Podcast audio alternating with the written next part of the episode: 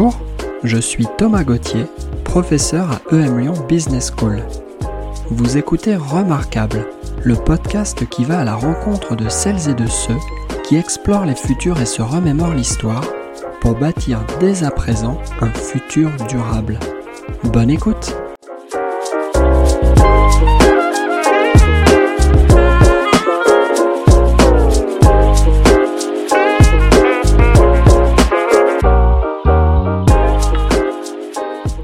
Est essayiste, conférencier, formateur et consultant. Ses travaux portent sur les questions de transition écologique, sur les limites et les vulnérabilités des sociétés modernes et sur les stratégies de résilience collective. Préoccupé par les problématiques liées à la sécurité globale en matière alimentaire, énergétique, civile, socio-économique et sanitaire, il réfléchit aux moyens de mobiliser les récits comme levier de transformation collective. Dans l'échange à suivre, il développe sa pensée et combine des éléments de diagnostic sans concession avec des messages d'optimisme lucide. Bonjour Arthur. Bonjour Thomas. Alors ça y est, tu es face à l'oracle, tu vas pouvoir lui poser trois questions au sujet de l'avenir. Par quelles questions souhaites-tu commencer? Bon, alors, j'imagine que ce ne sont pas des questions du type que faut-il faire pour sauver la vie sur Terre? C'est pas ces questions-là, c'est des questions sur l'avenir du monde, c'est ça? Sur ce qui va se passer?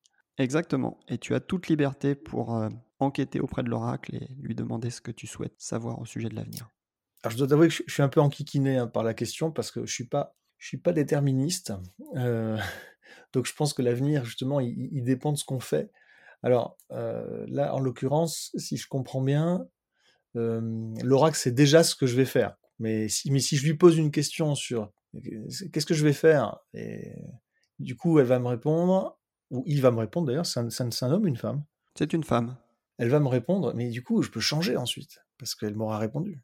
C'est un peu compliqué, tu vois, c'est pour ça que je, c'est toujours la question du déterminisme euh, absolu ou, pas.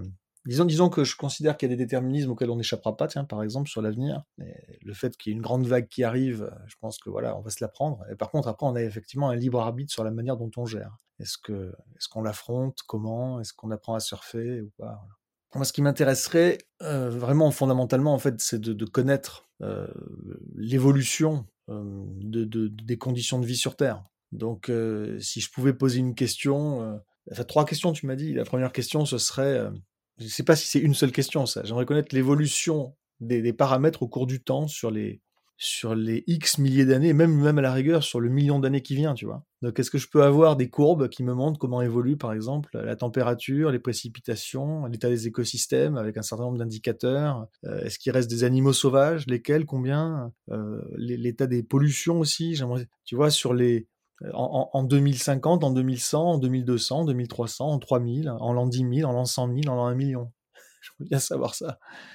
J'aimerais bien savoir si on a réussi une transition. Euh, quand je dis on, c'est l'humanité évidemment. Hein, a réussi une transition écologique. J'aimerais bien savoir si on a réduit la consommation de viande. Tiens, si un jour on a réussi à faire ça volontairement, j'entends. Hein. Euh, J'aimerais bien savoir s'il y a une grande descente énergétique et matérielle qui s'est produite et si elle a été subie ou si on a réussi à en organiser une petite partie. Voilà. J'aimerais bien savoir combien, combien on sera. Je dis pas que les humains et non humains inclus. Bon, voilà, en fait, ça c'est ma première question. C'est juste, est-ce que je pourrais connaître l'état d'évolution d'un certain nombre de paramètres sur les X euh, milliers, dizaines, centaines de milliers d'années qui viennent, tu vois? Tu as déjà posé en fait plusieurs questions à l'oracle et j'aimerais que tu rebondisses peut-être sur l'une d'entre elles. C'est quoi une transition écologique réussie selon toi? Oui, alors si, si tant est que ce soit même possible, hein, si tant est, si tant est que parce que rien ne dit que ça le soit. Rien, rien, ne dit qu'il soit possible de, continuer à vivre euh, sur Terre euh, en tant qu'humanité qui a évolué comme elle a évolué, et, que ce soit dans la manière de vivre ou dans le nombre de gens, qui soit en même temps compatible avec, une, avec des équilibres écologiques.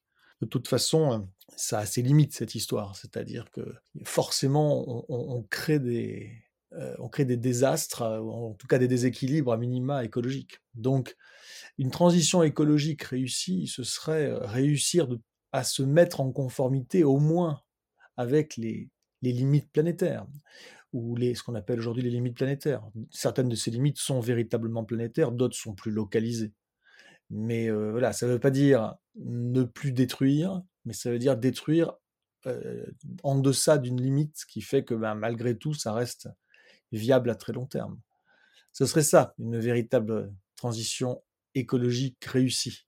Tu as évoqué une autre notion que peut-être certains auditeurs ne maîtrisent pas ou ne connaissent pas dans le détail, celle de descente énergétique. Est-ce que tu veux bien, s'il te plaît, la définir et nous raconter un petit peu en quoi elle consiste aujourd'hui ou alors en quoi elle pourrait consister à l'avenir?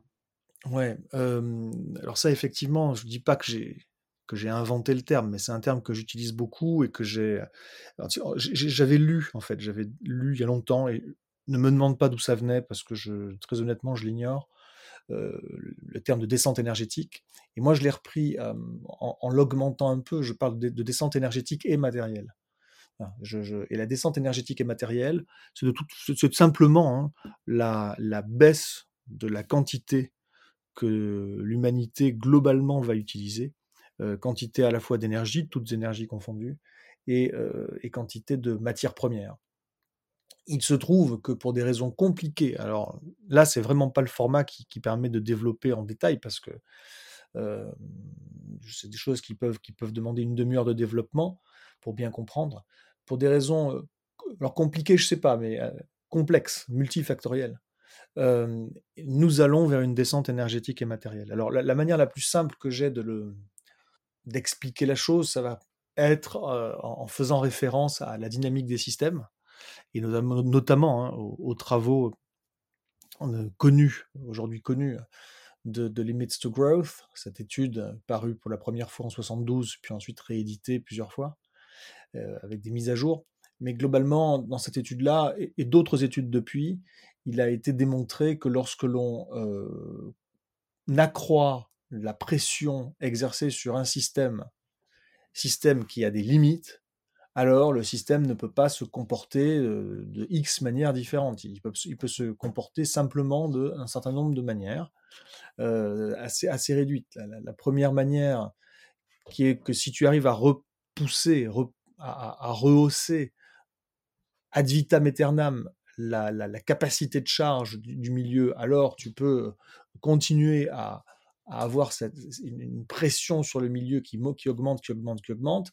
Tant que la pression reste en dessous de la capacité de charge, ma foi, ça, ça va, ça tient. Mais si jamais tu t'approches de la capacité de charge, il faut surtout rester en dessous pour que le système soit stable. Et si jamais tu dépasses, c'est-à-dire si jamais tu en, fait endurer au système plus que ce qu'il ne peut endurer, alors il faut vite que la courbe, euh, si, tu mets ça sur des graphiques, tu peux tracer des courbes au, fil du temps, eh ben, il faut vite que tu fasses redescendre la courbe de la pression que tu exerces sur le système en dessous de cette courbe de capacité de charge. Et si tu arrives à la faire redescendre en dessous rapidement, alors ça oscille, euh, le système peut osciller autour d'un point d'équilibre et ne pas s'effondrer. Et par contre, si jamais non seulement tu dépasses, c'est-à-dire que tu as cette pression qui est supérieure à ce que le milieu peut encaisser, mais qu'en plus tu, fais durer ce moment-là le plus possible, eh bien pendant que tu maintiens ta, pression, eh bien, enfin la pression, eh bien la, capacité de charge, elle, elle diminue, elle commence à, décliner.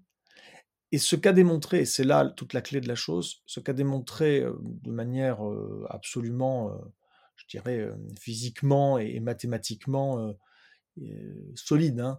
La dynamique des systèmes, c'est que de toute façon, la courbe de l'empreinte ou de, l'impact va redescendre en dessous de la courbe de la capacité de charge.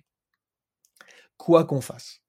Et donc, si jamais tu as cette capacité de charge qui commence elle-même à baisser, à se dégrader, eh ben, l'autre courbe va repasser en dessous, c'est-à-dire que ça va repasser en dessous d'une courbe qui elle-même descend. Euh, c'est bien ça qu'il faut, qu'il faut retenir, c'est que d'une part, on ne peut pas durablement infliger plus au milieu dans lequel nous vivons, et là je parle bien de la, de la planète Terre, alors pas toute la planète, la, ce qu'on appelle des fois la zone critique, c'est-à-dire la zone où il y a de la vie sur la planète, et tous les milieux naturels, les habitats, etc., qui sont, qui sont là-dessus. Bon, mais on leur, on leur inflige plus que ce qu'ils sont capables d'encaisser, à peu près à tous les niveaux, ça c'est la première chose. La deuxième chose, c'est que du coup, la capacité de charge de la planète est en train de baisser. Et la troisième chose, c'est que, ben, quoi que l'on fasse, l'empreinte écologique que l'on a va repasser en dessous. Et ça, c'est pas une question, comme je dis dans mes conférences, ni de volonté politique, ni de déploiement technologique ou de, mobilisation citoyenne ou que sais-je. Quoi que l'on fasse, la courbe de l'impact va passer en dessous de la courbe la de la capacité de charge qui elle-même diminue. Et c'est pour ça que je dis que nous allons vers une descente énergétique et matérielle. C'est-à-dire que quoi que l'on fasse, il va y avoir une baisse à la fois des flux d'énergie, à la fois des flux de matière qui sont liés aux activités humaines. Et, même si on essaie aujourd'hui de produire d'autres manières de, de, développer ou de déployer pardon, d'autres manières de produire de l'énergie, malgré tout, on va quand même en avoir moins. Ça, les gens ont du mal à comprendre. Ils pensent que l'humanité va réussir à produire plus, simplement d'une manière différente. Ils se trompent. Après, je ne sais pas dire la forme que ça va prendre. Mais ça, c'est-à-dire que ça va nous surprendre de toute façon. Il va y avoir une crise par-ci, crise, euh, ça peut être un conflit, ça peut être une crise géopolitique, ça peut être une crise économique. Il va y avoir des, ruptures d'approvisionnement, il va y avoir des pannes, il va y avoir des, voilà, il va y avoir plein de choses qui vont se passer. Et ça, c'est impossible à prédire. Mais globalement, nous allons avoir moins d'énergie et de matière. Donc, pour clôturer, euh, cette descente énergétique et matérielle dont je parle, euh, elle, est, elle est là, elle a commencé, elle va s'accélérer. Et toute la question est, est-ce qu'on le comprend? Pour l'instant, ce n'est pas le cas, et il y a de grandes raisons, hélas, de penser que ça ne le sera pas encore pendant longtemps. Est-ce qu'on la comprend? Est-ce qu'on l'accepte? Est-ce qu'on décide de l'organiser?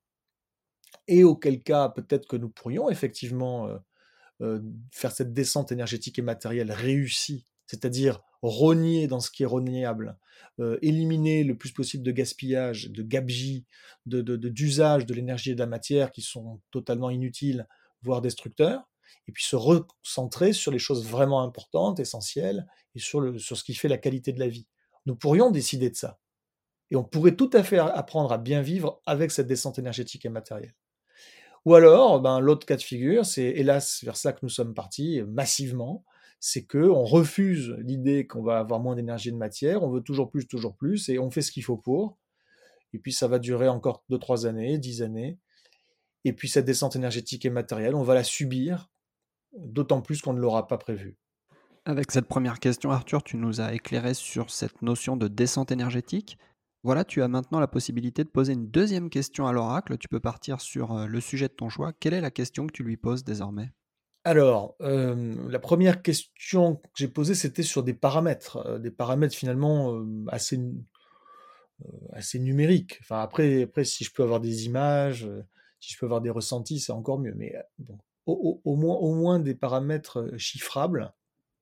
Et maintenant, j'aimerais peut-être, axer plus sur le sur déjà sur le social, sur sur la, mmh, choses ou le sociétal plutôt et peut-être sur des, choses qui sont plus subjectives, plus du ressenti. Après, je ne sais pas si, si l'oracle est capable de faire ça, bien, euh, tu vois, j'aimerais bien savoir comment évoluent les régimes politiques dans les prochaines décennies, les prochains siècles, comment évoluent les inégalités, euh, l'état des droits fondamentaux, par exemple. Euh, encore, encore pour parler indicateurs, les gens vont penser que je suis obsédé par les indicateurs, mais peut-être comment évolue l'espérance de vie en bonne santé, j'aimerais bien savoir aussi, tu vois, si les, si les, les dirigeants irresponsables aujourd'hui, si demain ils ont été rattrapés par l'histoire, est-ce est qu'ils ont payé? Est-ce est qu'on est qu'on l'a fait payer d'une manière ou d'une autre? On, je ne sais pas qui c'est. Hein. Est-ce que, est que, est que l'histoire a, fait payer à ceux qui, qui ont fait perdre un temps fou euh, en, en, en, semant le doute ou en, en contrecarrant les, les, évolutions qui auraient été bien, bien au sens de l'intérêt général ou, ou de l'intérêt écologique pour des questions d'argent. Voilà. Est-ce que, est-ce que ces gens-là. J'aimerais bien savoir si les riches aussi, tiens, si demain ils s'en seront vraiment mieux tirés que les, que les autres au final? Parce que moi, j'en suis pas sûr du tout. Il y a aussi, ça, c'est un, message que j'aimerais bien faire passer. Les, gens qui ont beaucoup d'argent aujourd'hui, euh, s'imaginent qu'ils peuvent faire sécession du reste de l'humanité, c'est pas moi qui ai trouvé cette, euh, cette expression, mais c'est bien de ça qu'il s'agit, s'imaginent qu'ils peuvent vivre à part, qu'ils peuvent ne pas participer à la société sur laquelle ils crachent euh, souvent, hein, pas tous, je mets pas tous les riches dans le même panier, mais enfin, il y en a un certain nombre euh, voilà, qui n'ont aucun, qui n'ont que dégoût finalement pour le commun des mortels et pour la société qu'ils composent, sans se rendre compte qu'eux-mêmes en vivent directement. Et les très très très très riches peuvent s'imaginer qu'ils peuvent vivre hors de tout système, qu'ils pourraient se créer leur propre petit monde à eux, à l'écart, euh, et, vivre entre riches pour des, je, ne sais pour, combien de temps, sans être rattrapés par la somme des conséquences euh, de cette grande accélération que le productivisme, euh, l'accumulation capitaliste et de toute façon le besoin de toujours plus euh, chez, beaucoup, chez beaucoup d'humains, l'ubris, etc., ont provoqué. Mais moi, je pense que effectivement, on le sait, et c'est déjà le cas de toute façon. Les, les, plus riches sont pas ceux qui vont souffrir le plus à court terme. C'est pas ceux qui souffrent le plus. Euh, voilà, ça on le sait, d'accord. Et donc oui, c'est sûr, ils vont échapper au pire des conséquences pendant un certain temps. Et puis comme le, le, le, système va être de plus en plus instable, eh bien il va y avoir des endroits sur Terre qui seront plus, moins qui sont plus vivables ou moins invivables que d'autres. Ces endroits vont peut-être évoluer au fil du temps, et les riches sont ceux qui vont avoir la possibilité peut-être de bouger, de se relocaliser, d'aller aux endroits. Euh. Donc pendant un certain temps, ils vont être capables d'échapper au pire et de se reconfigurer, de s'adapter au moins géographiquement pour. Mais je pense pas que ça va durer très longtemps, moi, ça. Je, je pense qu'ils vont, ils vont gagner sur le reste de l'humanité, allez, peut-être 10 ans, peut-être 20 ans et c'est déjà pas mal, tu me diras, mais euh, qu'ils rêvent qu'ils vont pouvoir vivre tranquillement leur vie jusqu'au bout, et puis leurs enfants aussi, euh, en échappant à, la catastrophe qu'ils auront largement euh, contribué à, accélérer, ça, moi, j'y crois pas trop. Enfin bon, j'ai pas de certitude parce que je ne m'appelle pas Nostradamus. C'est pour ça que ça m'intéresserait cette, question à l'oracle. Est-ce que les riches s'en sont vraiment mieux sortis que les autres? Pour résumer à ce stade, avec ta première question, tu as interrogé finalement les grandes tendances euh, biophysiques euh, qui pourraient euh, agir à la surface de la Terre et agir dans la zone critique dont tu parlais. Avec la deuxième question ensuite, tu as interrogé l'oracle sur la matrice sociétale vers laquelle nous pourrions aller et puis tu as pointé du doigt peut-être des formes de clivage au sein de la société qui pourraient être exacerbées et qui sont d'ores et déjà d'ailleurs mortifères. Il te reste une dernière occasion de passer devant l'oracle. Qu'est-ce que tu souhaites lui demander avec cette euh, troisième question? Merci Thomas. Je vais, je vais répondre. je voudrais rajouter quelque chose qui, me, semble important, que j'ai pas eu la présence d'esprit de dire juste avant sur la deuxième question quand même. Euh, tu vois, il y, a, un enjeu majeur de cette, humanité qui... Je parle des riches euh, qui, qui, pensent qu'ils peuvent faire sécession de la société, mais avant tout, il y a même, il y a juste les humains qui pensent qu'ils peuvent, faire sécession de la nature. Hein. C'est encore plus grave, encore plus profond, anthropologiquement parlant. Et ça, c'est, une absurdité. Est-ce que, en fait, le parallèle est, je dirais pas qu'il est parfait, tout, tout parallèle, toute analogie a ses limites, mais c'est un peu pareil quand même dans le sens où est-ce que l'humanité va s'en tirer mieux que le reste de la vie sur Terre? Ben, comme je disais avant pour les riches, euh, oui, oui, oui elle, va, pouvoir jusqu'à un certain point. Et puis en fait, euh, elle, va elle-même s'effondrer du fait que l'ensemble se casse la gueule. Et, euh, donc ça m'intéresserait de savoir, parce que ça c'est, c'est vraiment à la clé fondamentale de beaucoup de choses, quasiment tout.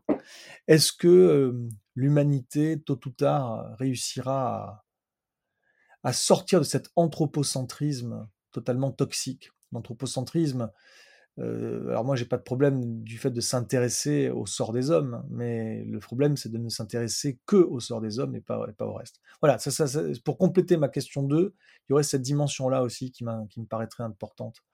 Est-ce que oui ou non, on aura réussi à le faire? Est-ce que dans X années, décennies, siècles, il y aura des hommes qui vivront sur Terre et qui auront mis en place des façons de vivre qui seront plus biocentriques et moins anthropocentriques? Alors, pour la troisième question. En fait, en fait je, reviens au, questionnement euh, philosophique hein, presque que j'avais au début, qui, consiste à dire, euh, finalement, euh, un des trucs les plus utiles que je peux demander à l'oracle, c'est quelque chose qui me concerne moi.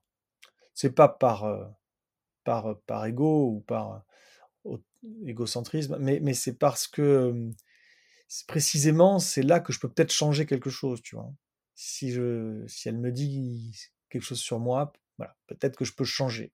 Euh, alors moi, j'aimerais bien poser cette question. Qu'est-ce que je vais regretter quand je serai à l'article de la mort? Ils seront où mes plus grands regrets? Et peut-être que du coup, ça me donnera une clé de choses à pas faire.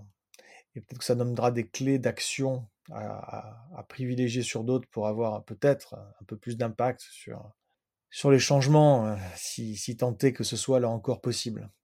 Avec cette question, peut-être que tu nous injectes finalement la préoccupation euh, du, micro. L'individu, c'est une échelle euh, micro. Tu as parlé avec la question 2 de l'échelle méso, l'échelle des sociétés. Et puis tu avais commencé tes questions à l'oracle avec l'échelle macro, qui était une question tournée vers la biophysique, vers les grands paramètres, vers les grandes tendances. On a passé du temps ensemble, Arthur, avec l'oracle. Je te propose maintenant un autre exercice de pensée. Regardons dans le rétroviseur, dans l'histoire. Est-ce que tu peux nous ramener de cette histoire trois événements que tu juges clés en cela qu'ils peuvent nous servir de balises, de repères pour nous orienter dans le présent et peut-être construire d'autres futurs?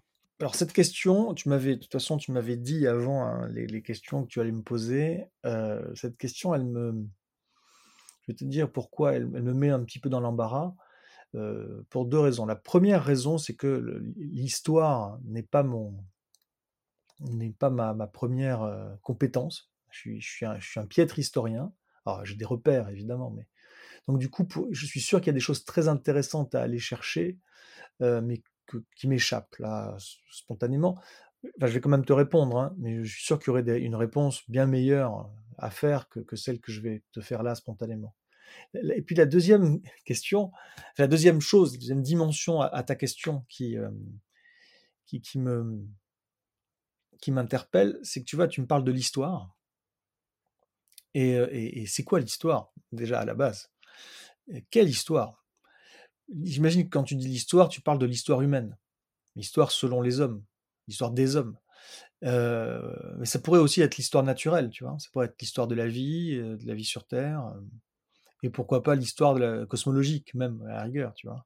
Finalement, une, première leçon de l'histoire, c'est qu'elle est écrite par les hommes pour les hommes.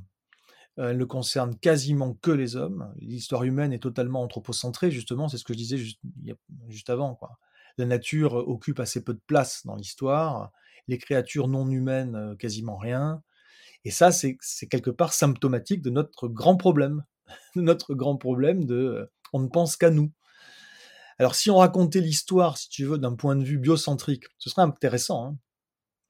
Euh, d'ailleurs, il y a quelqu'un qui l'a fait un tout petit peu dans, dans, un bouquin qui s'appelle Homo Canis, que j'aime bien, qui est Laurent Testo il a raconté une partie de l'histoire des hommes vue à travers les chiens. Voilà, c'est pas inintéressant. Mais là, je parle de quelque chose qui serait encore plus vaste comme œuvre, quelque part, c'est de réécrire toute l'histoire humaine à travers la nature, euh, un, point de vue décentré, en fait, et pas anthropocentré. Eh ben, L'épopée humaine, ce serait quoi?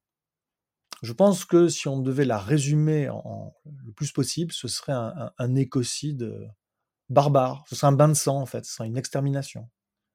Si tu veux, quand tu regardes bien avant notre ère, quand tu regardes il y a à peu près 15 000 ans, c'était au, Pléistocène, tu as environ 70%, si je me souviens bien, de la mégafaune d'Amérique du Nord. Et je crois que c'est même plus, c'est de l'ordre de 80% de celle d'Amérique du Sud. Alors la mégafaune, c'est les animaux qui, qui pèsent plus de 45 kilos à l'âge adulte, je crois que c'est ça. Et donc, bon, bref, quand tu regardes la mégafaune d'Amérique, du Nord et du Sud, 70 ah, et 80% respectivement se sont effondrés en même temps qu'il y a eu des vagues de, colons humains.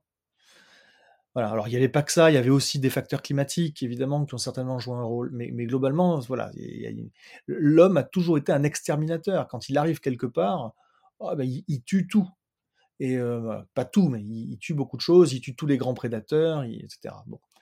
Donc l'histoire humaine, c'est ça beaucoup. L'histoire, euh, c'est aussi ben, l'histoire des vainqueurs. Tu connais peut-être le, biais des survivants. Je ne sais pas si ça te parle, ce biais cognitif là euh, qu'on appelle biais des survivants. L'histoire est racontée par les vainqueurs pour les vainqueurs. Voilà. C'est bien ça. Et, du coup, c'est trompeur. La vision de l'histoire est forcément trompeuse. Déjà parce qu'on occulte certaines choses, mais aussi parce que ça donne une, impression de, euh, que, que l'histoire de l'humanité est faite de victoires. Elle n'est pas faite de victoires, elle est faite d'horreur, d'échecs, de voilà, beaucoup plus que de victoires. Mais on raconte surtout les victoires. Et, euh, et donc on a l'impression que on s'en est toujours tiré, on va toujours se mettre. Tout le monde s'en est pas toujours tiré dans l'histoire, d'accord? Il y a eu des, quand même des, des, des, belles, des katas et des, et des belles histoires justement, des, belles anecdotes, on va dire aujourd'hui bien croustillantes de fait que lorsqu'on se prépare pas, euh, lorsqu'on est face à des grands changements, eh ben on peut y passer ou passer à deux doigts d'y passer.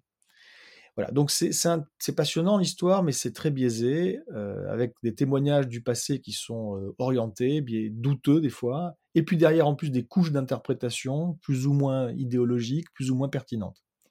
Parmi les grands événements, parce qu'il va quand même falloir que je réponde à ta question, auxquels je peux penser, bah, je penserais, avec tout ce qu'il a de bien, mais aussi tout ce qu'il a de mauvais, parce qu'on parle souvent du, bon, mais plus rarement du mauvais, je, penserais déjà au mouvement des Lumières. Tu vois, au XVIIe siècle, à la fin du XVIIe siècle, euh, c'est très intéressant, c'est très important même ce moment-là de l'histoire. Euh, et donc il y a, eu une, une effervescence, une émulation qui a fait que l'humanité, alors d'abord, bon, c'est venu de l'Occident, c'est venu de l'Europe, hein, mais c'est venu de la France aussi beaucoup, d'ailleurs. Mais, mais, mais ce sont des choses qui ont changé profondément euh, voilà, l'évolution de la pensée humaine. Alors après, ce serait intéressant de savoir quel a été, avec le recul, l'impact réel et aujourd'hui ce qu'il en reste au niveau mondial de ces lumières. Il y a eu des avancées, mais on en est aujourd'hui? J'ai l'impression qu'il y a pas mal de gens qui que ça n'a pas pour qui ça n'a pas encore teinté les vies, et puis j'ai l'impression qu'on régresse beaucoup. Mais bon, voilà, le mouvement des Lumières, il était formidable. En même temps, lui aussi restait très anthropocentré. Voilà, c'était de l'humanisme et, rien d'autre. Il y avait que l'humain, et c'était déjà pas mal, c'était déjà bien. Et donc aujourd'hui, je pense qu'il nous faudrait quelque chose du même ordre, mais cette fois-ci, idéalement, au niveau mondial et non strictement réduit à l'humain. Donc un, nouveau mouvement euh, des, euh, je ne sais pas comment il faudrait l'appeler, mais un nouveau mouvement des Lumières qui dépasse l'humanisme. Il y a un autre événement, alors c'est pas un événement dans le sens, c'est pas ponctuel, c'est plus un processus, mais il y a eu une accélération de ce processus euh, vers à peu près 2016 auquel je pense, parce que je pense à cela parce qu'il est très riche de riche de leçons. C'est l'effondrement du Venezuela fondement du Venezuela parce que euh, ben, le Venezuela était, jusqu'au début des années 2010, euh, était le pays d'Amérique latine le, plus riche, le plus, euh, avec le mode de vie, un mode de vie qui ressemblait de très près, niveau de vie, évidemment, culturellement il y a des différences, mais le niveau de vie était très très très proche de celui des villes européennes. Et en fait, Là-bas, l'effondrement, c'était impensable. Impensable, il faut bien se le dire. C'était pas moins impensable là-bas pour eux qu'ici pour nous. Il, les Venezuela est le pays au monde qui a les plus grandes réserves de pétrole, pétrole conventionnel et non conventionnel euh, réunis. Alors il y a beaucoup de non conventionnels. Du coup, c'est un pétrole qui coûte un peu cher à exploiter, à raffiner, etc. Et lorsque le prix du baril s'est euh, effondré euh, dans la deuxième partie des années 2010, euh, eh c'est devenu l'industrie entière du Venezuela est devenue non rentable. Alors il y a beaucoup d'analystes qui, qui font peser toute la responsabilité de l'effondrement à, Chavez et, ses suivants, et, évidemment qu'ils ont eu un rôle à jouer. Mais, à la base, surtout, ce sont des mauvaises décisions basées sur justement l'idée que ça ne s'arrêterait jamais, que la richesse serait acquise pour des siècles et des siècles quasiment, vu la, manne et la rente du coup sur laquelle ils étaient assis. Donc le pays a massivement misé là-dessus, sur le pétrole. je ne sais plus exactement, mais l'industrie pétrolière représentait, je crois, plus de la moitié du PIB du pays et avait très peu développé les autres dimensions, y compris la dimension agricole. Le pays avait largement de quoi être un grand pays agricole, mais l'agriculture n'était pas si développée que ça au Venezuela, parce que quand on a beaucoup, beaucoup de pétrole, on a beaucoup, beaucoup d'argent. Et quand on a beaucoup d'argent et de pétrole, eh ben, on peut faire venir ce qu'on veut, d'où on veut. Euh, c'est pas, c'est pas un problème. Et voilà. Donc le pays était très, l'économie de ce pays était très, euh, très efficace dans, un certain, dans un certain modèle, un certain système, très optimisé. Et une fois que ce système a plus été possible, s'est retrouvé non rentable, non profitable, bah, tout s'est cassé la gueule et le pays a bien démontré qu'il n'était pas si résilient que ça. Donc, ça a été un véritable effondrement au Venezuela. Aujourd'hui, le Venezuela peine à, peine à s'en sortir et évidemment, sur le plan politique, c'est catastrophique. Il n'y croyait pas jusqu'à ce que ça arrive. Il faut bien se le dire. Et ça, c'est une leçon peut-être à retenir. Euh, je dis pas qu'il va arriver ici la même chose que là-bas. Le cas est très différent. Mais voilà, il faut bien se mettre en tête qu'aujourd'hui, il y a des choses qui nous paraissent impensables, inimaginables, totalement folles, totalement débiles même. Euh, certains, comme moi, euh, osent prédire. Bon, c'est une façon, c'est une façon de parler. Je prédis rien du tout. Hein. Je, je, joue pas ce jeu-là, mais, mais globalement, ose nous avertir que des grandes ruptures de continuité dans nos vies seraient possibles à relativement court terme. Blasphème, tu vois. Eh bien, on verra bien. On verra bien. Tu m'as demandé trois événements. Hein.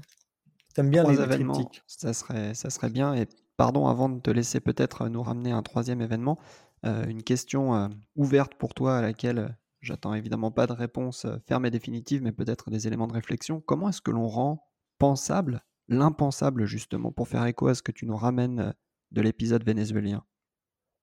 Ouais, alors effectivement, il n'y a pas une réponse définitive parce que les gens sont tous différents et il y a des gens pour qui ça, sera, ça restera impossible. Il y a des réfractaires hein, et qui, jamais ne se projetteront.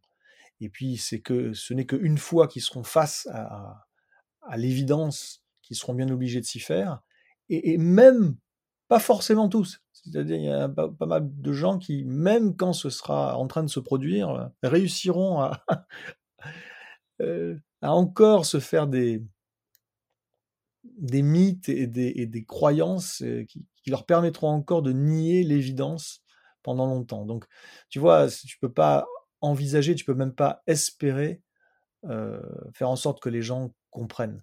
Mais tu peux quand même, euh, pour un certain nombre de personnes, déjà expliquer pour que les gens comprennent et aller au-delà, parce que la compréhension, c'est bien gentil, mais ça sert pas à grand-chose. Il faut, il faut que les gens ressentent. Il faut que les gens le ressentent. Donc il faut donner des exemples vivides. Il faut, il faut les, prendre par l'émotion. Et puis, il faut leur proposer des, alors on va dire des récits, mais attention, pas n'importe quel récit. Il faut leur proposer des projections mentales. Et, dans ces projections mentales, l'important n'est pas que les gens visualisent ce qui pourrait se passer, parce que c'est très abstrait ce qui pourrait se passer. Déjà, personne ne le sait, donc c'est forcément des, des extrapolations. Enfin, c'est forcément des, des inventions, euh, des interprétations très subjectives. Euh, et puis, ce qui va se passer va être très différent selon les endroits. Alors, mais c'est pas c'est pas ça qui compte, leur dire ce qui pourrait se passer. Ce qui compte, c'est de d'essayer de leur proposer des visions de ce que eux demain euh, pourraient vivre dans le pire des cas et dans le meilleur des cas.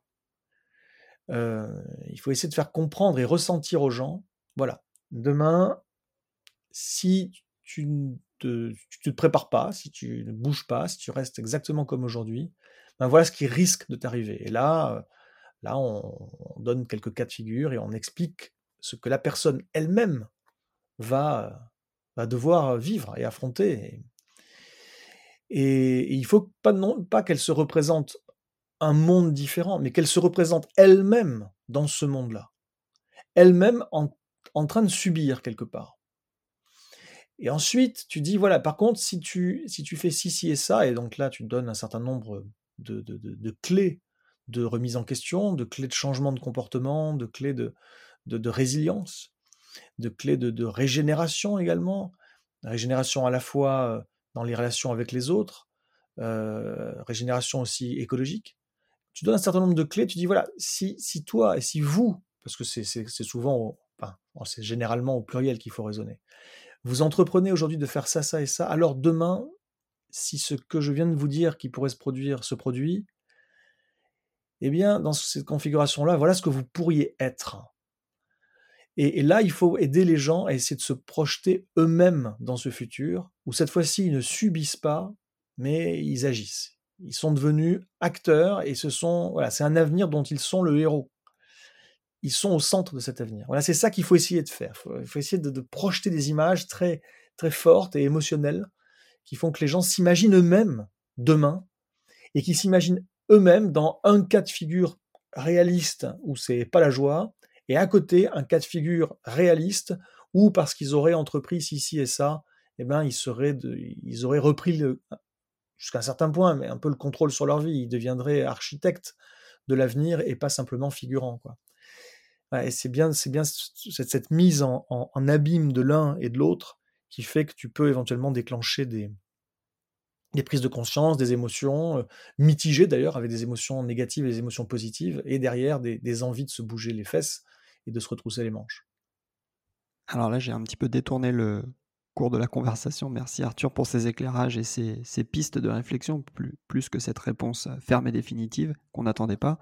Euh, tu peux effectivement, s'il te plaît, maintenant nous ramener un troisième et dernier événement de l'histoire qui te paraît lui aussi intéressant, interpellant, bon à avoir à l'esprit peut-être alors que l'on essaye de s'orienter dans cette complexité ambiante.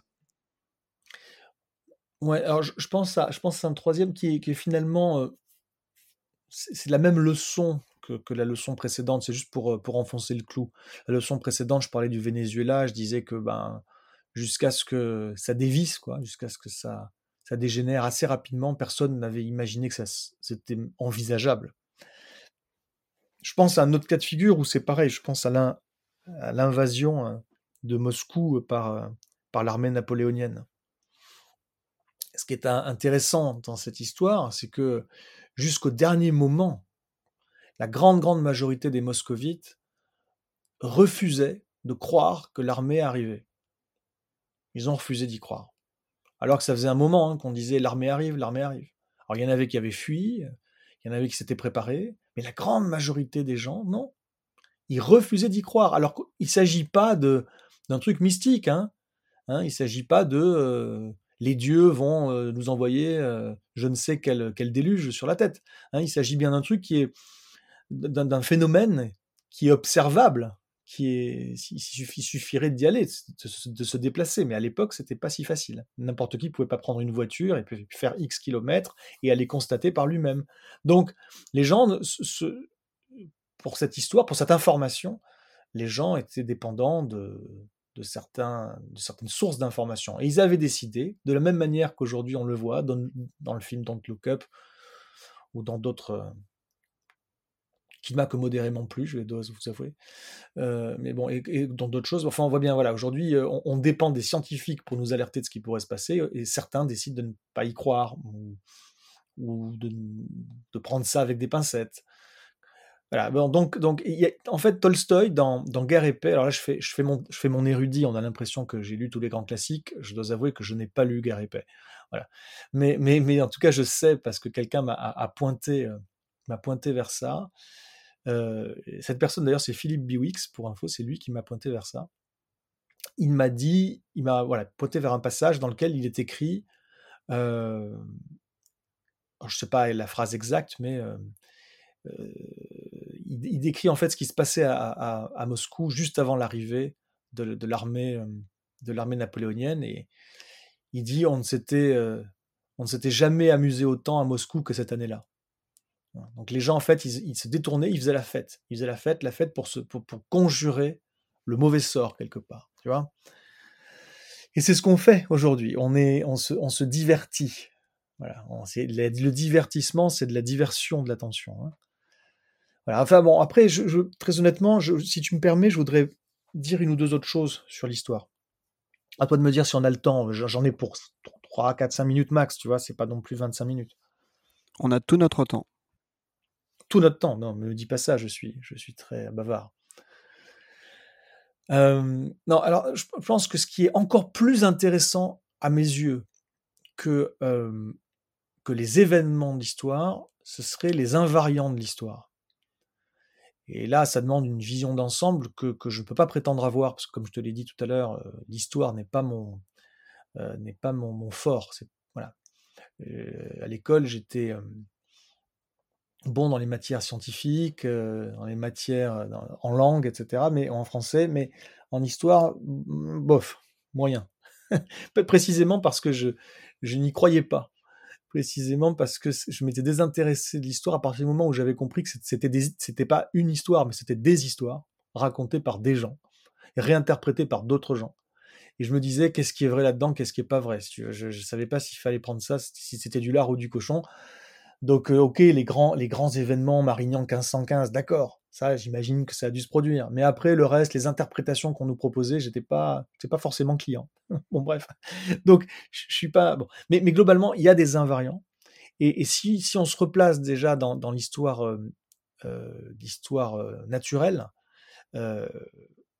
le grand invariant, si tu veux, là je vais dans le darwinisme, hein, dans l'évolution, ceux qui ceux qui survivent, ce sont ceux qui sont le mieux adaptés à leur milieu. Et ceux qui, euh, ceux prospèrent le plus, les espèces qui prospèrent le plus, ou les populations qui prospèrent le plus.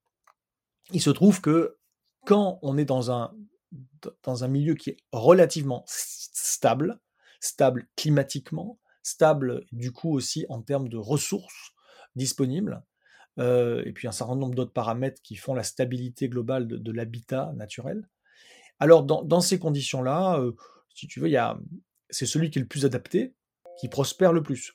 Et on est l'homme, l'homme étant effectivement une espèce assez adaptable, eh ben on a réussi à être très adapté à des conditions de vie qui sont relativement stables depuis la, sortie de la dernière glaciation, c'est-à-dire depuis le début de l'Holocène, il y a 11 700 ans environ. Voilà. Donc aujourd'hui, la véritable question c'est l'homme est-il encore très adaptable ou est-il seulement très adapté? Parce que ça c'est sûr, on est, on, s'est super adapté, mais on s'est tellement bien adapté qu'au bout d'un moment, on a même dépassé ce stade. C'est la première fois probablement dans l'histoire de la vie sur Terre que ça s'est produit. On a dépassé le stade où l'homme cherchait à bien s'adapter à son environnement, il est allé plus loin, il a cherché à adapter son environnement à lui, c'est-à-dire à ses, désirs. et là, c'est là que ça a commencé effectivement à, à être une, comment dire, parce qu'on manquait de recul hein, sur les, subtils équilibres de la nature, donc ça a commencé à être un déséquilibre majeur. Aujourd'hui, on est en plein dedans, et à cause de ça, eh bien, la stabilité, c'est du passé. On rentre dans une phase d'instabilité profonde. Bon, eh bien, c'est là qu'on va voir si l'homme est encore très adaptable. Très adapté, oui, mais et logiquement, et souvent, dans les périodes où il y a des changements rapides, eh bien, je ne sais pas si tu connais les, les différents modèles de, de, de, En fait, il y a deux, il y a deux, deux types d'espèces, l'espèce des espèces R et les espèces K. Je ne sais pas si ça te parle en, en adaptation, en évolution, enfin en, en, écologie. Non, je ne connais pas la distinction. Je suis preneur d'un petit éclairage du coup. rapidement, parce qu'après ça, n'importe qui peut aller jeter un coup d'œil en ligne. Hein, sur Wikipédia, j'imagine qu'il y a tout ce qu'il faut. Euh, il y a les, les espèces R, euh, c'est un petit R qui, je crois de mémoire en anglais, veut dire rate, c'est-à-dire le, taux, qui sont des espèces avec un taux de, changement rapide. C'est-à-dire en fait, ce sont des espèces qui sont relativement petites en termes de taille, qui font énormément de petits, des petits qui ont une maturité rapide. Les parents ne s'occupent pas beaucoup des petits, ils sont vite autonomes, ils en font plein. Le taux de mortalité de petits est, très élevé, mais comme il y en a beaucoup et comme ils se reproduisent très vite, ben, il y en a suffisamment qui, euh, réussissent à, survivre à chaque génération et à se reproduire et à se répandre et à s'adapter rapidement à des conditions très différentes. Voilà, donc les rats, hein, c'est du, c'est du R, beaucoup d'insectes, c'est du R. Et puis il y a les espèces K, K comme, euh, je crois que c'est capital en allemand, c'est un grand K, euh, qui sont des espèces qui capitalisent beaucoup sur chaque individu et donc, euh, ce sont des espèces à, maturité sexuelle tardive, à gestation longue, avec chaque petit qui, quand il arrive au monde, a besoin de sa maman ou de son papa, pour, surtout de sa maman, pour apprendre à vivre, etc. Et donc, il faut materner les petits pendant longtemps, etc. Et ces espèces-là, les espèces K, dont nous faisons partie, hein, clairement, les espèces K sont très adaptées à un monde stable et très inadaptées à un monde instable. Donc, si on en croit la compréhension qu'on a des, lois d'évolution naturelle, ben, euh, l'avenir n'est pas euh, forcément euh, propice aux espèces comme la nôtre. Maintenant, maintenant on n'a pas on a d'autres atouts entre guillemets qui font à la fois notre notre succès et notre malheur. On verra bien ce que ce qui va ce qui va en ressortir dans les prochains siècles et et au-delà. je voudrais également dire une autre chose.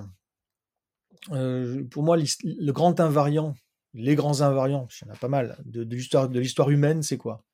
C'est l'ubris, la recherche de la démesure, la, la façon déconcertante avec laquelle l'humanité peut basculer dans la barbarie ou peut rester euh, totalement euh, indifférente face à la barbarie. Il y a cette obsession du pouvoir, surtout euh, considérée comme une, une capacité de domination. Il y a l'obsession de l'argent, bien sûr, qui est arrivée également plus tard. Une irrationalité. S'il y a bien un propre de l'homme, je pense que c'est celle-ci. Quoique, je pense que les grands singes peut-être aussi peuvent avoir des, croyances. Faudrait, faudrait voir. Mais en tout cas, il y a une irrationalité, des superstitions, des idéologies, des doctrines. Euh, et puis il y a un mépris pour ce qu'on ne connaît pas.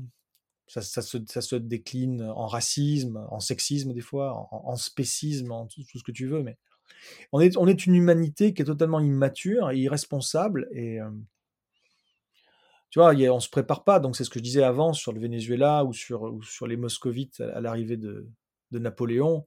Euh, le principe de précaution, on connaît quasiment pas, si tu veux. Hein. Donc, on se prépare pas et quand on est au pied du mur, on, croit qu'on va retomber sur nos pattes, mais ça ne sera pas, pas forcément toujours vrai. Voilà. En tout cas, l'homme a tout fait pour se détacher de la nature. On dirait qu'il a honte de la nature. Il y a un certain nombre de gens qui tournent leurs yeux vers l'espace, on s'imagine déjà conquérir euh, je ne sais quels autres mondes lointains dans l'espace, alors qu'on n'est même pas fichu de comprendre bien comment fonctionne le monde ici-bas. On se projette dans des, des, déploiements et des développements ultra technologiques pour, pour quelques personnes ici-bas, tandis que la moitié de l'humanité est, en danger, tandis qu'il y a encore je ne sais combien de milliards de personnes qui n'ont pas, pas accès à de l'eau, à de l'eau potable salubre. Enfin, c'est quand même dingue, quoi. Et donc on s'imagine, je sais pas, l'homme, il, se projette dans des abstractions alors qu'il n'est pas fichu d'avoir les pieds sur terre. Et, voilà. Et c'est parce qu'on n'a pas les pieds sur terre qu'on n'y a peut-être plus notre place, en fait, à bout d'un moment. Donc je suis pas en train d'espérer ou de, de, prophétiser je ne sais quelle disparition de l'humanité. C'est pas ça que je veux dire. Hein. Moi, je, je suis pas, suis pas dans ces choses-là. Mais en tout cas, concrètement, on a voulu se détacher de la nature. Bon, ben bravo, bravo, on y est arrivé. Et les gens qui disent que tout ce que ferait l'homme ou tout ce que produirait l'homme, bah forcément, bah si, ça vient de la nature, donc c'est la nature. Non, non c'est, pour moi c'est absurde. Il y a un certain nombre de choses qu'on a faites aujourd'hui qu'on ne trouve pas dans la nature, qui sont des, abstractions ou qui sont des, fabrications humaines qui sont, qui sont contre nature. Et beaucoup de choses que, font, que fait l'homme aujourd'hui est, contre nature. Et ça, c'est voilà, peut-être une, des plus grandes leçons d'histoire, c'est que, que l'homme, voilà, l'histoire humaine s'est faite contre l'histoire naturelle. Euh, c'est une guerre qu'on mène contre tout ce qui nous fait chier, tout ce qui nous emmerde, tout ce qui est un, frein à, notre désir, à notre plaisir, à notre ce qu'on considère comme du progrès ou à notre profit. Euh, et oui, il y a peut-être une dernière chose que je veux dire sur une, sur autre leçon de l'histoire, c'est que euh, pour être un peu plus peut-être positif, parce que je ne veux pas non plus ne dire que des choses sombres, en fait, il y a deux, là encore, il y a deux facettes à, cette chose dont je veux parler, une facette sombre, une, une facette un peu plus, un peu plus lumineuse. La facette sombre, c'est qu'on peut faire faire l'impensable ou l'inepte à des gens avec le bon conditionnement. L'homme, l'humain est très irrationnel, je disais, il est aussi très influençable et très conditionnable. Et, malheureusement, certaines personnes l'ont compris, euh, avec pas forcément toujours les meilleures intentions du monde.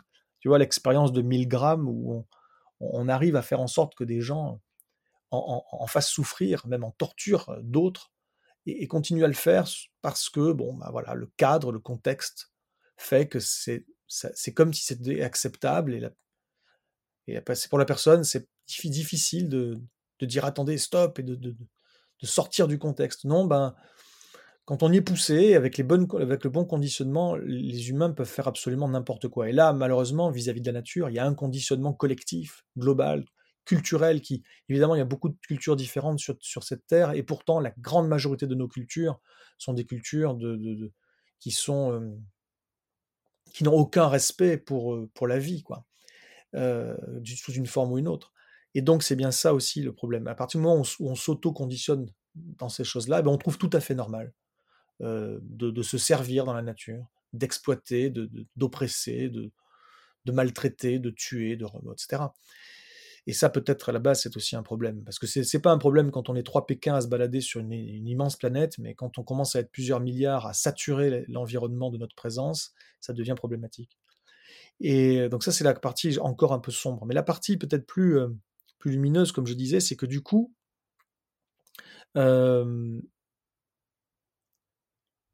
le contexte, il est important et, le contexte, on peut le changer.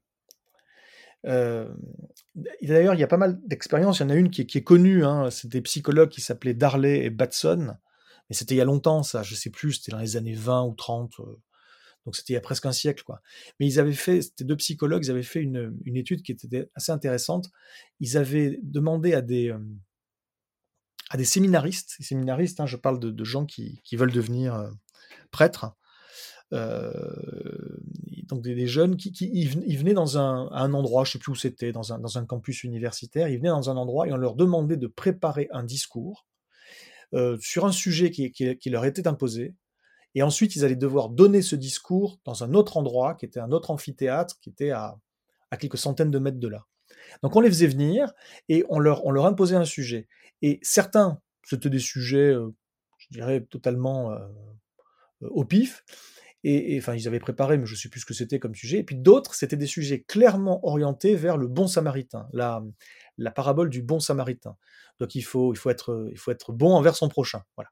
Et donc des gens étaient amenés là et ils devaient préparer ce discours. Et certains, donc, préparaient un discours sur euh, à quel point il fallait être bon envers son prochain. Puis, on les envoyait donner, quand ils avaient fini, on leur envoyait donner leur, euh, discours euh, ailleurs, on leur expliquait qu'il fallait sortir, aller tout droit, tourner à droite, etc., jusqu'à l'amphithéâtre où ils allaient devoir donner leur, discours. Et ce qu'ils ne savaient pas, c'est que, en fait, toute l'expérience, elle se passait au moment du transfert d'un endroit à l'autre, sur ce chemin-là qui allait jusqu'à l'amphithéâtre.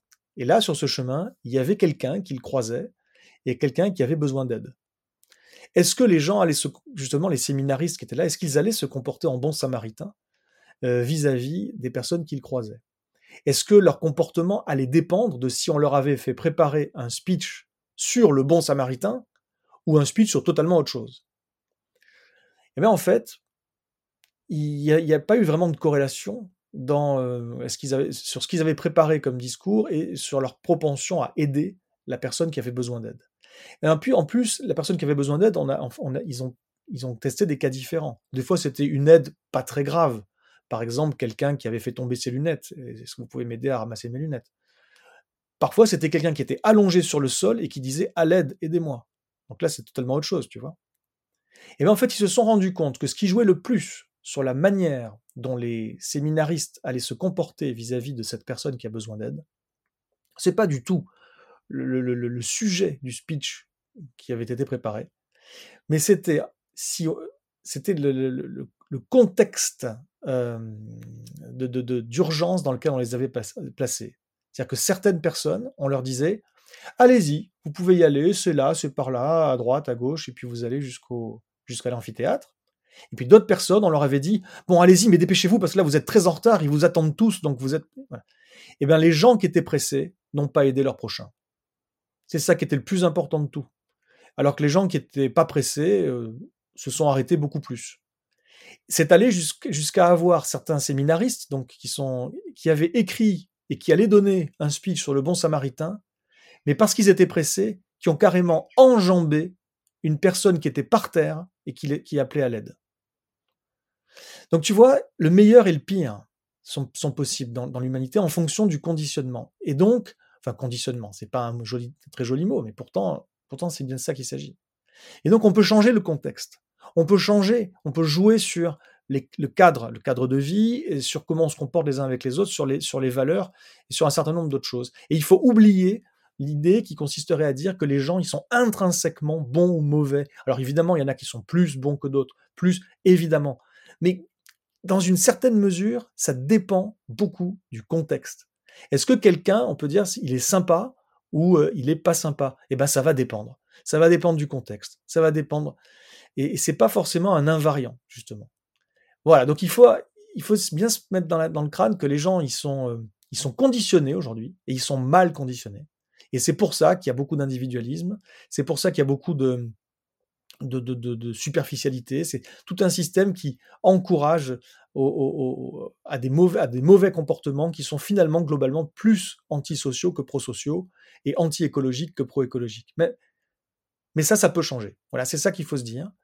Et il y a peut-être un espoir à trouver là-dedans.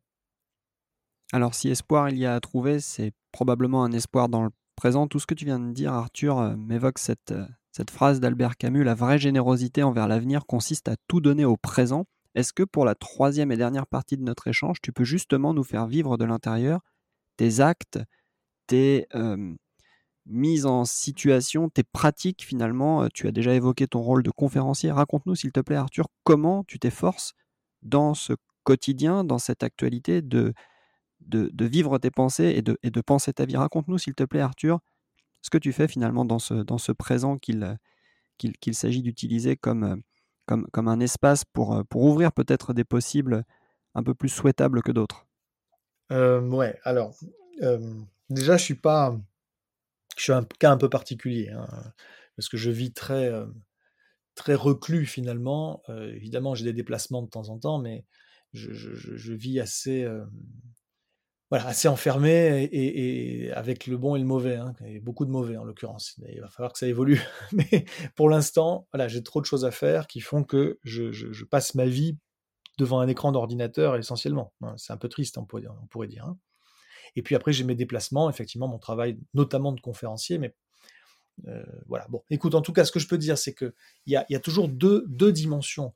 Il y a le personnel et, et le, je vais pas dire le professionnel, je vais dire le personnel et le, et le, social, c'est-à-dire ce, que l'on est soi-même face à soi-même, vis-à-vis de soi-même au quotidien, et puis ce que l'on est dans des contextes en interaction avec le reste du monde. Ça peut être le contexte professionnel, ça peut être le contexte euh, citoyen, ça peut être qu'est-ce, qu'est-ce que l'on est en tant que citoyen. Et dans certains cas, eh bien, le professionnel et le citoyen se, se marient. C'est mon cas, mais c'est un cas particulier. La plupart des gens, ils vont avoir un contexte professionnel, et puis à côté de ça, ils peuvent avoir des engagements citoyens. Donc moi, j'ai la chance, on va, dire ça, c'est une chance que je me suis créée, hein, c'est pas une chance qui m'est tombée dessus, de, justement faire professionnellement euh, ce que je pense être mon devoir civique. Voilà. Alors globalement, donc il faut, faut décorréler le, le, le, personnel et puis le, sociétal presque. Alors le personnel, je ne vais pas en parler trop, parce que je viens de te le dire. Hein, je, déjà, j'ai une, une, empreinte écologique qui est assez faible puisque je, euh, je, je, ne bouge pas beaucoup. Déjà, je prends plus l'avion. Alors c'est aussi beau, c'est ce que je fais, mais c'est aussi beaucoup ce que je fais pas, tu vois, ou ce que je fais plus. Donc je prends plus l'avion. En fait, je me suis mis une règle, c'est-à-dire je me suis pas interdit à l'avenir de prendre l'avion, mais alors par contre, il ne faut pas que ce soit pour des vacances. Ça, c'est pas possible. Euh, je ne prendrai l'avion que s'il y a une raison forte et, importante de le faire. Voilà. Si un jour on, me dit que à l'autre bout du monde, j'ai la possibilité, ou, enfin, ou pas nécessairement, mais en tout cas suffisamment loin pour que le train soit pas une option ou, le bateau, que, j'ai une là qu'il faut que je sois présent à un endroit donné parce qu'il y, y, a un fort potentiel d'impact, un levier de changement extrêmement important et rare à, actionner, je m'interdis pas de prendre l'avion. Et à la rigueur, à ce moment-là, j'en profiterai pour prendre des, des, vacances là-bas aussi, quitte à avoir fait le trajet. Mais, mais, mais en tout cas, voilà, ça c'est la règle que je me suis fixée. Euh, prendre l'avion pour euh, juste euh, le plaisir, je ne fais plus ça. de même que je suis devenu entièrement végétarien, quasi végétalien, pas, pas complètement, mais quasi. il y a un certain nombre de choses que voilà, j'ai essayé de réduire mon empreinte écologique au maximum, même si finalement le, fait d'avoir quitté la ville n'a pas n'a pas permis d'améliorer dans dans tous les registres. Hein. Typiquement, j'ai vécu longtemps en ville sans voiture, et là aujourd'hui, pas de voiture, c'est pas possible. Là où je suis. Voilà, donc il y a des choses comme ça. Mais bon, ça, je vais pas trop développer. Là, on est véritablement dans à la fois les, les, pas que des petits gestes hein, ou des petits, des petits pas. Il y a de ça, il y a des petits gestes. hein, bien recyclé, patati patata, essayer d'être un bon, petit citoyen. Donc ça, c'est important et j'essaie de le faire. Mais c'est aussi dans les, quand même dans les usages, dans les styles, dans les styles, dans les modes de vie. C'est plus profond que des petits gestes. Voilà, ça c'est à titre personnel, dans un souci de cohérence. Je vais pas dire d'exemplarité parce que j'y suis pas, parce qu'il y a encore quelques compromis que je dois que je dois réussir à dépasser. mais bon, il y a, des, un contexte de vie qui, est celui qu'il est. Je peux pas non plus faire tout ce que je veux, hélas. Euh, et après, il y a comment je m'engage. Mais c'est surtout ça qui est important. Et c'est pareil pour tout le monde. Parce que là, ok, tu me demandes de parler de moi, mais, en creux, il faut, parler de tout le monde. C'est-à-dire que, euh, tu sais, souvent, souvent, on te, souvent, hein, de temps en temps, tu vas voir passer des recommandations sur ce qu'il faut faire ou, pas faire, ou plus faire. Et on va te dire, si tu veux baisser tes émissions de CO2, voilà, faut moins consommer de ceci, faut moins consommer de cela, faut changer quelques usages, etc. Donc, donc, mais il y a quasiment toujours une dimension qui est absente. Je ne sais même pas pourquoi je dis quasiment toujours, parce que je pense qu'elle est toujours absente. C'est ce que tu peux faire euh, en tant que citoyen. Ce que les engagements dans des dynamiques, dans des mouvements collectifs que, euh, que tu peux avoir. Et là, c'est là que ça se joue aussi beaucoup. Donc, donc euh, dans, mes conférences, j'en suis arrivé. Je dis pas que c'est que c'est un, absolu hein, du tout. Hein. C'est à ce stade, parce que peut-être que ça évoluera. C'est à ce stade ma, perception des choses. Donc, euh, depuis maintenant un an et demi environ, j'explique que si, si, on veut faire des grands projets de, de grands changements, eh ben, c'est un écosystème d'acteurs qu'il faut, euh, faut entraîner. Et, et j'explique dans mes conférences, ça prend la forme d'une étoile à cinq branches. J'explique qu'il y a à la fois des, penseurs, des faiseurs, des inspirateurs, des organisateurs et des facilitateurs. Bon, je développe pas trop ici, à moins que tu le veuilles absolument, mais j'explique les différents types de, rôles que l'on peut prendre, mais surtout j'explique qu'après c'est à chacun de trouver le sien. Moi je sais où je suis maintenant et où je suis pas. Et c'est à chacun de trouver voilà là où il est, où il n'est pas, et de se dire bon, ben, puisque moi je suis, par exemple, je sais pas, moi, moi typiquement je suis un, je suis un penseur et j'essaye d'être un inspirateur. Voilà ce que je suis. Et puis de temps en temps, ponctuellement, j'ai un tout petit rôle de, faiseur ou d'organisateur ou de facilitateur, mais je suis essentiellement penseur et inspirateur. Et du coup, je sais que si je veux faire des projets, il va falloir que je me trouve des facilitateurs, il va falloir que je me trouve des organisateurs et des faiseurs. Et je ne peux pas faire des choses sans eux. Eh les autres doivent être pareils. Et typiquement, euh, il y a beaucoup de faiseurs c'est-à-dire des gens qui, prennent le taureau par les cornes, qui font des choses, qui avancent, etc. C'est très bien, il en faut beaucoup des gens comme ça, mais malheureusement, il y a beaucoup de faiseurs, du coup, qui, voient d'un mauvais œil les penseurs. Euh, oh bah eux, ils parlent, ils font rien d'autre. Qui voient d'un mauvais œil les, inspirateurs, par exemple les communicants, les, gens qui essaient de mettre en forme, de rendre des choses inspirantes. Pour eux, c'est du, gadget. Non, bah non, il faut, il faut vraiment euh, raisonner en, en écosystème. Donc ça, c'est le plus important, c'est trouver sa place dans l'engagement que l'on peut avoir, qui peuvent être professionnels, mais qui sont surtout euh, civiques, citoyens. Et moi, là-dedans, ben, toute ma vie, finalement, euh, une grosse partie de ma vie en tout cas, c'est ça, c'est mon engagement, et, en étant à ma place. Donc des fois, on me reproche oui, mais vous, concrètement, vous construisez quoi en, résilience, Monsieur Keller? Parce que vous prenez la résilience, mais euh, est-ce que vous avez euh, vous-même euh, lancé une espèce de grand projet avec un grand réseau de gens qui fabriquent de la résilience au niveau territorial? Eh ben, Pour l'instant, non, il faut le dire, parce que pour l'instant, je suis encore... J'essaie de me dépatouiller, de m'en sortir financièrement dans mon activité telle qu'elle existe aujourd'hui, qui n'est pas... voilà, qui est... Je suis encore un peu précaire de ce côté-là. Donc chaque chose en son temps. Peut-être que demain je le ferai. Mais le fait est surtout que je ne peux pas le faire seul. Donc il ne faut pas attendre de moi, sous prétexte que je prône la, résilience, d'être à la fois tout. Chacun son rôle. Et mon rôle, donc ça va être de euh, d'expliquer les choses, de, de, caractériser, d'analyser les choses, de proposer des choses. Et donc c'est ce c'est ce que je fais, que ce soit sous la forme de conférences, soit sous la forme de formation. Je, forme des, élus à, la sécurité globale des territoires, avec notamment un focus sur la dimension sécurité alimentaire. Euh, alors des fois, on peut dire résilience alimentaire, mais euh, des, territoires. Euh, je travaille notamment avec Stéphane Linou et puis avec Laurent Hayet sur ces questions. Donc voilà, ça, peut être des, formations, ça peut être des ateliers des fois que j'anime ou que je co-anime, et puis de l'écriture ce que je suis en train de faire en ce moment. J'ai pris beaucoup de retard sur des projets d'écriture qui me tiennent à cœur. C'est, ça me peine un petit peu, mais, mais voilà, j'ai aussi un gros travail d'écriture. Ça, c'est voilà, c'est la manière aujourd'hui dont je, dont je déploie euh, les, compétences et les, les, connaissances et, peut-être les talents qui sont les miens, et à chacun, à chacun d'en faire pareil.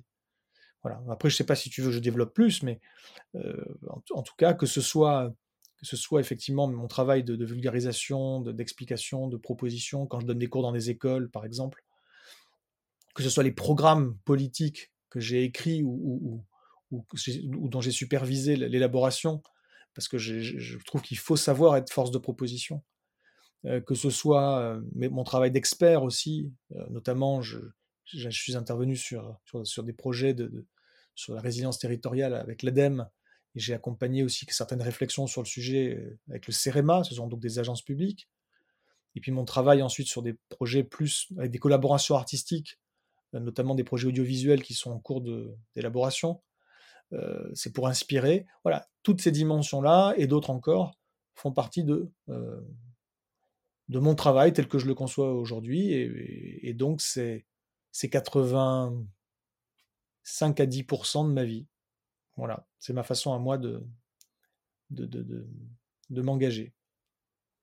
Ça va être très compliqué Arthur, mais je vais tenter quand même une synthèse de tout ce que tu nous as partagé aujourd'hui durant cet entretien. Tu as commencé lorsque tu étais face à l'oracle à poser des questions euh, à différentes échelles. Tu as interrogé l'échelle macro en te posant des questions sur les paramètres d'évolution biophysique de notre euh, espace critique, de notre planète aussi. Tu as ensuite ramené de l'histoire différents événements que je ne vais pas tous reciter ici. Néanmoins, tu t'es attardé sur l'épisode critique et, catastrophique même du Venezuela qui peut peut-être nous servir de repère et nous amener à sans cesse rendre pensable l'impensable. Et puis maintenant, en nous décrivant ton présent, en nous racontant quelques-unes de tes activités, quelques-unes de tes manières de t'engager, on comprend que il y a beaucoup d'humilité dans ce que tu dis et dans ce que tu fais, et surtout la reconnaissance qu'il n'y a que des actions en coalitions qui peuvent être sincèrement transformatrices, puisque chacun a des prédispositions à agir d'une certaine manière, à parler d'une certaine manière, à penser d'une certaine manière, et nul ne détient en lui-même les clés d'un futur que l'on peut juger que l'on peut juger souhaitable. Je te remercie infiniment Arthur pour tes propos. Je te laisse, si tu le souhaites, conclure de la manière que, tu souhaites. Oui, je te, remercie je ne vais pas rajouter énormément de choses, mais effectivement, après, euh, à titre individuel, on peut faire des choses. Hein. Et une fois de plus, il ne faut pas opposer l'individuel et le collectif. C'est bien les deux, mon capitaine. Euh, il faut les deux. Et, après, à titre collectif, on peut faire effectivement beaucoup plus. À titre individuel, ce qu'on va pouvoir faire va dépendre de l'individu. Voilà, il y a des gens qui, qui, sont plus, euh, qui ont, qui ont un bras de levier plus fort que d'autres, un bras d'influence plus fort que d'autres parce qu'ils se sont engagés en politique ou parce qu'ils sont des, des, des, patrons d'entreprise ou parce qu'ils sont des élus locaux ou parce qu'ils sont des, des, stars et des influenceurs, des personnalités en vue ou je ne sais quoi, ou simplement des gens normaux, mais des gens qui, qui, qui, qui, qui inspirent les autres parce qu'ils ils, incarnent quelque chose et, qu'ils ont, même s'ils s'en rendent pas forcément toujours compte, ils ont une véritable influence dans leur communauté ou dans leur, dans leur, sur, leur, sur leur territoire. Donc voilà, donc effectivement, on n'est pas tous égaux face au pouvoir de changement que, l'on a sur le reste du monde en tant que personne. Mais quoi qu'il en soit, il faut essayer de, le faire au moins au niveau collectif, mais, mais souvent c'est les deux, c'est l'individuel et le collectif. En tout cas, quoi qu'il en soit aussi, il faut, que chacun se pose des, bonnes questions. Hein. C'est-à-dire que, comme toute chose, on a, euh, tu vois, des fois je parle de la technologie, je dis qu'elle n'est qu'un outil, hein, mais ça je ne l'ai pas inventé, il n'y a rien de fabuleux là-dedans. Euh, ce que je dis surtout, c'est que la technologie ne nous sauvera pas euh, parce que, en tant que telle, elle, ne, définit pas la direction qu'on prend.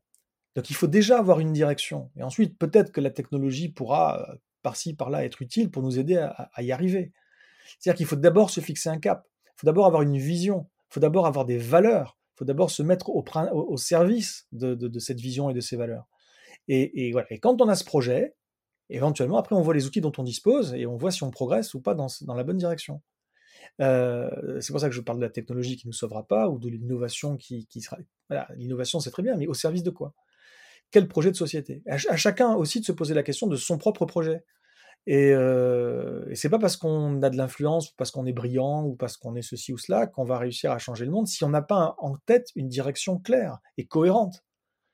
Donc moi, j'appelle les gens, mais, je sais très très bien que que, que je ne peux pas m'adresser à, toute l'humanité en disant ça, parce qu'il y, y, a différentes parties dans l'humanité. J'appelle les gens à essayer de se poser concrètement les questions de, des, des, principes et des valeurs qui, qui les définissent. Et, euh, et, de, et, de, se mettre, est-ce est que, enfin, d'imaginer qu'est-ce qui peut rendre le monde meilleur. Sauf que quand je dis ça, déjà, j'ai perdu un certain nombre de gens qui n'en ont rien à foutre du monde meilleur. Je le sais. C'est pas leur, c'est pas leur affaire. C'est dommage.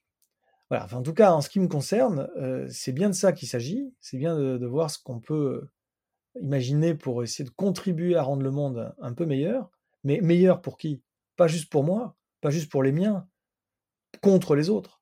Pas juste pour euh, euh, mon pays contre les autres, pas juste pour mon espèce contre les autres c'est bien un tout cohérent, avec les limites que ça a, parce qu'il y a un moment où effectivement, euh, quand on est, quand on, euh, comme je disais, l'équilibre écologique, est-ce que c'est même possible encore?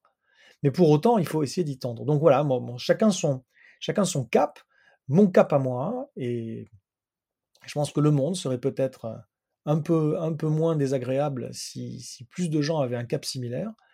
Euh, mon cap à moi, c'est d'essayer de contribuer à, à limiter les, les souffrances évitables. Merci infiniment Arthur pour ton temps. Merci à toi.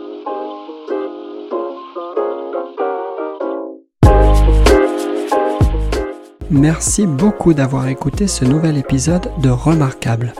Pour ne rien rater des prochains épisodes, abonnez-vous sur votre plateforme favorite et n'hésitez pas à laisser une note et à parler du podcast autour de vous. À bientôt!